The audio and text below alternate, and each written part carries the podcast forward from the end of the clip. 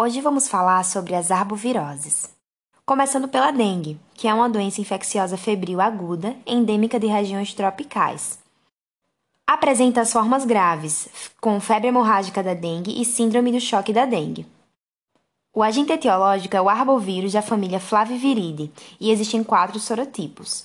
A infecção só promove imunidade permanente sorotipo específico e imunidade cruzada temporária por durante cerca de quatro meses é uma doença de notificação compulsória.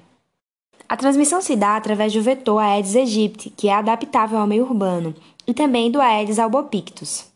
Eles possuem uma vida média de 1 a 4 semanas, com hábito diurno e voos curtos. A fêmea é a que geralmente infecta o ser humano durante o repasto. O período de incubação é de 8 a 12 dias e os ovos do vetor sobrevivem em períodos secos. Em áreas tropicais, a transmissão ocorre o ano todo, com aumento nos meses chuvosos.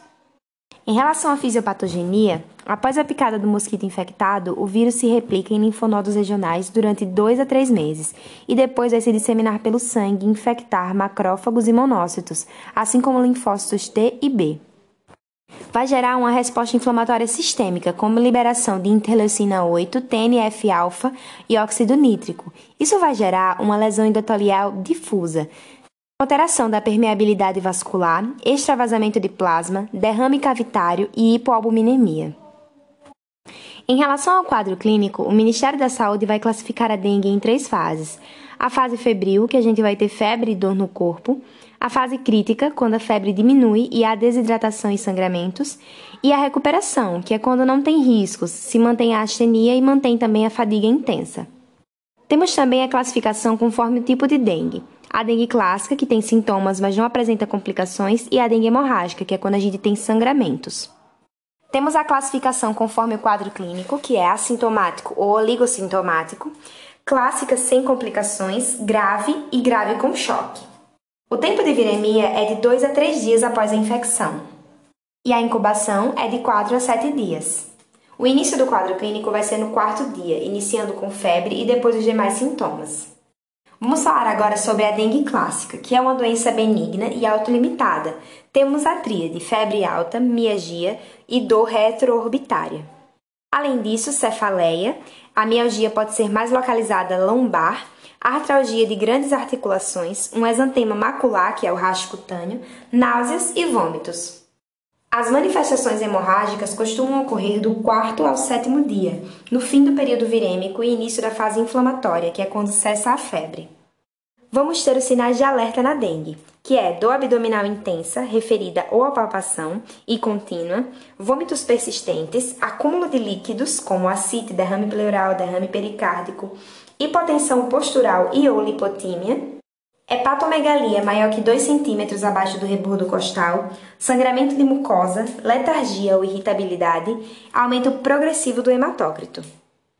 Esse aumento progressivo do hematócrito é um achado laboratorial que indica extravasamento capilar e gravidade da dengue, por conta da hemoconcentração. Temos a prova do laço, que deve ser feita em todos os pacientes com suspeita de dengue, no exame físico.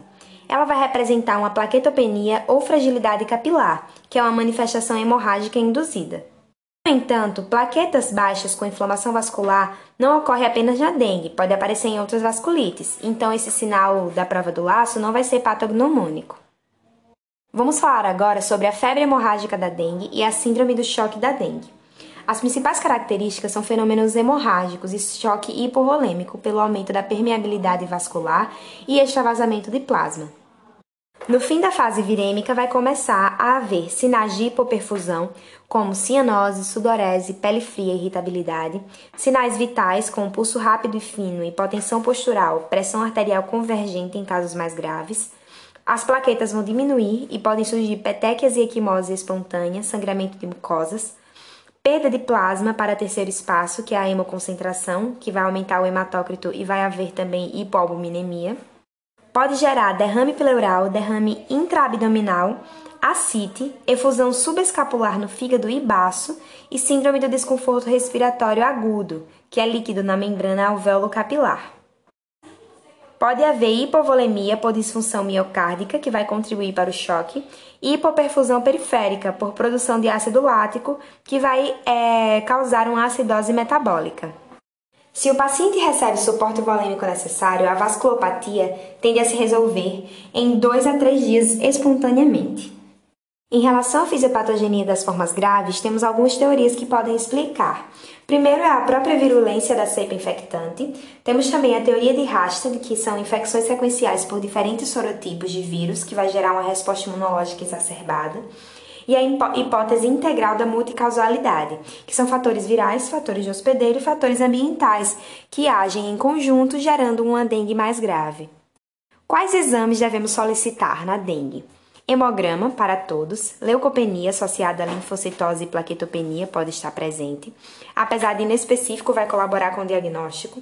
O hematócrito para acompanhar a hemoconcentração, contagem de plaquetas para determinar o risco de hemorragias graves e critérios de diagnóstico para febre hemorrágica da dengue, dosagem de albumina, que vai ser útil no extravasamento de plasma, onde a gente vai ter hipoalbuminemia, transaminases, que é a TGO e TGP, discreta elevação, importante no diagnóstico diferencial, ureia e creatinina em casos de hipovolemia e hipoperfusão e gasometria venosa para identificar lesão renal, acidose metabólica e hiperlactatemia.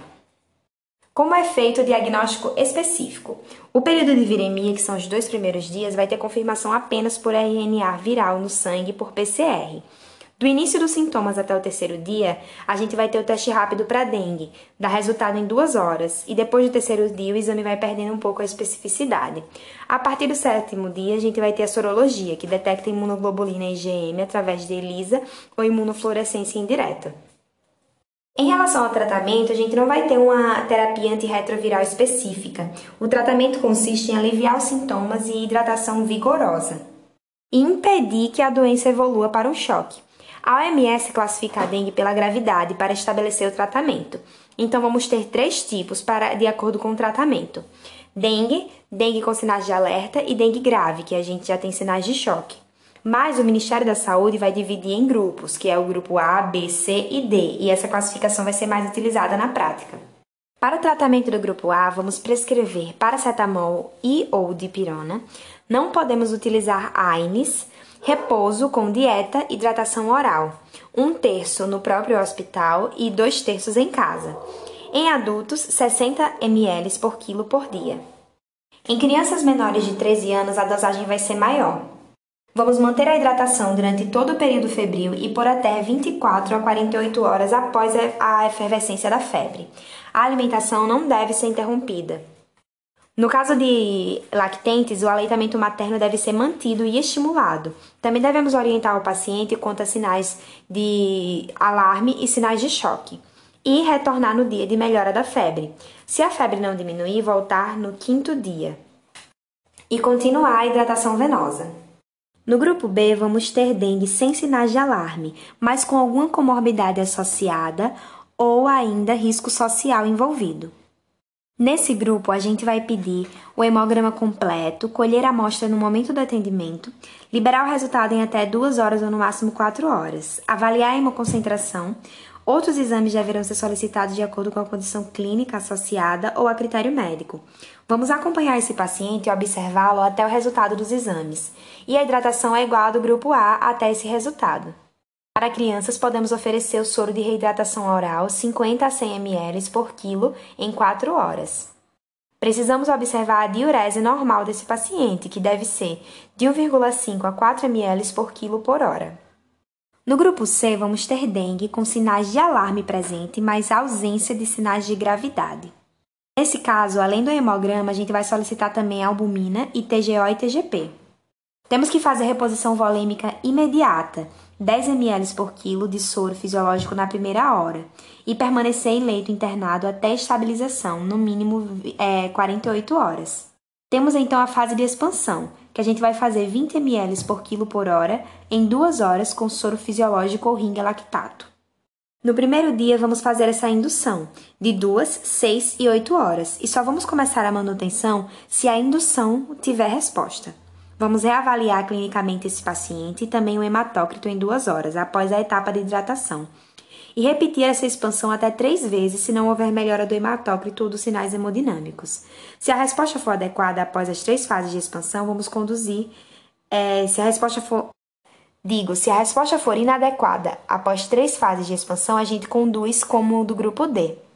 Já se houver melhora clínica e laboratorial após as fases de expansão, a gente inicia a fase de manutenção, que no caso a primeira fase vão ser 25 ml por quilo em 6 horas, e se melhora a segunda fase, 25 ml por quilo em 8 horas, sendo um terço soro fisiológico e dois terços soro glicosado. Por fim, temos o grupo D, que é quando a gente tem a dengue grave. O tratamento vai ser suporte em unidade de tratamento intensivo. E assim encerramos falando sobre a dengue. Vamos falar agora sobre a zika. O quadro clínico é semelhante aos demais, mas com quadros mais brandos. Ela raramente vai levar a óbitos e não apresenta febre, artralgia nem mialgia. A característica marcante vai ser um rache com prurido e lesões de pele, edemas de membro inferior e conjuntivite. O vírus apresenta uma predileção pelo sistema nervoso.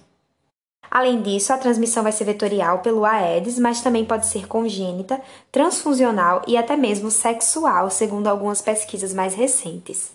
Em relação à patogênese, os flavivírus vão se replicar inicialmente nas células dendríticas e no citoplasma dos fibroblastos e queratinócitos da epiderme e derme, dispersando-se posteriormente para os nódulos linfáticos e para a corrente sanguínea. Por conta do tropismo pelo sistema nervoso central, vamos ter um alto risco para gestantes no primeiro trimestre de o feto nascer com microcefalia associada ao Zika vírus, o risco é menor quando adquirido durante o segundo e terceiro trimestre da gestação. No quadro clínico, a tríade do Ministério da Saúde vai ser febre baixa, artralgia e mialgia. Além disso, vamos ter exantema micropapular muito pruriginoso e uma hiperemia conjuntival asséptica. Além de edema dos membros inferiores e um edema periarticular. Mais raramente podemos ter dor retroorbital, anorexia, vômitos, diarreia além de dor abdominal. Qual a diferença da artropatia por Zika da artropatia da chikungunya? A artropatia do Zika tem uma artralgia de intensidade variável durante uma infecção aguda. São sinais de artrite leves a moderados e autolimitados. Não vai haver limitação funcional. Não vai haver relato de curso crônico ou de reativações e também não vamos ter erosão óssea ou outras sequelas na da Zika, diferente da da chikungunya. O diagnóstico é de por viremia aguda, é, fazendo PCR em gestantes e pacientes com síndrome de Guillain-Barré que precisam de investigação e pode ser feito de 3 a 5 dias. Até 3 semanas de eliminação na urina, a gente pode fazer o PCR. É, sorologia IgM e IgG pode ser feita em qualquer gestante no início da gestação. E se IgG é positivo, a gente tem uma ausência de risco de infecção na gestação. E a gente vai ter o que chamamos de fenômeno do pecado original, porque a IgG, a partir do 5 ao sétimo dia, alta, é, tem uma alta incidência de reatividade cruzada com dengue pregressa ou atual. O tratamento é sintomático, mais hidratação e também pode ser utilizado os antihistamínicos por causa do prurido. Vamos falar agora sobre a chikungunya. Do dialeto africano significa aquele que dobra o joelho e foi descrito na Tanzânia em 1952 e 1953, primeiramente. É uma doença viral transmitida pela fêmea do mosquito Aedes aegypti, é, igualmente às outras, infectados. Só que agora não é mais um vírus da família Flaviviridae, e sim o alfavírus da família Togaviridae, que é a mesma família da rubéola. É um RNA vírus com três genótipos principais vamos ter é, o agudo, que é uma febre repentina acima de 39 graus, dor articular intensa, pode haver cefaleia, dor difusa nas costas, mialgia, náusea, vômitos, poliartrite, erupção cutânea e conjuntivite em torno de 3 é, a 10 dias. Temos a subaguda, que é a recidiva dos sinais e sintomas da aguda até os primeiros 10 dias. Uma poliartrite distal, é exacerbação da dor na articulação e nos ossos, tenossinovite de punhos e tornozelos. E também podemos ter distúrbios vasculares, como síndrome de Raynaud. É, a duração vai ser de 2 a 3 meses após a doença. Crônica, que é quando há persistência dos sinais e sintomas por mais de 3 meses, mantém-se a artralgia inflamatória nas articulações. E essa é a principal complicação, que é a cronicidade do acometimento articular com artrite associada. Para o Ministério da Saúde, indivíduo com febre de início súbito maior que 38 graus é, e dor intensa nas articulações de início agudo, acompanhada ou não de edemas, inchaço, não explicados por outras condições, sendo residente ou que tenha visitado áreas onde estejam ocorrendo casos suspeitos até duas semanas antes do início dos sintomas, ou que tenha vínculo com algum caso confirmado, é a descrição de um caso suspeito para chikungunya. Podemos ter localização atípica da chikungunya, que é quando ela acomete o sistema nervoso, olhos, sistema cardiovascular, pele, rins, dentre outros. São fatores de risco para a cronificação da febre chikungunya: idade acima de 45 anos, sexo feminino, desordem articular pré-existente e maior intensidade de lesões articulares na fase aguda. Em relação ao diagnóstico laboratorial, não vamos ter alteração plaquetária importante como a gente tem na dengue. A maioria dos casos é autolimitado. E o diagnóstico pode ser feito por sorologia, depois do sétimo dia de início dos sintomas, vamos haver presença de IgM. Não tem reação cruzada com outras arboviroses, por ser de uma família de vírus diferente. E o PCR pode ser feito nos primeiros cinco dias de viremia. Não há um tratamento específico, a gente vai fazer mais medidas de suporte. Entretanto, na fase aguda é contraindicado ANES e ácido acetil salicílico, mas podem ser utilizados na fase crônica, o que é recomendado, compressas frias nas articulações para alívio das dores. Os corticoides também são uma opção e o de preferência é a prednisona na dose de 0,5 mg por quilo por dia, de acordo com a escala de dor, mas não devendo ultrapassar 3 semanas de uso. Além disso, vamos fazer o tratamento de suporte para a dor. E assim concluímos o episódio de hoje sobre as principais arboviroses no Brasil.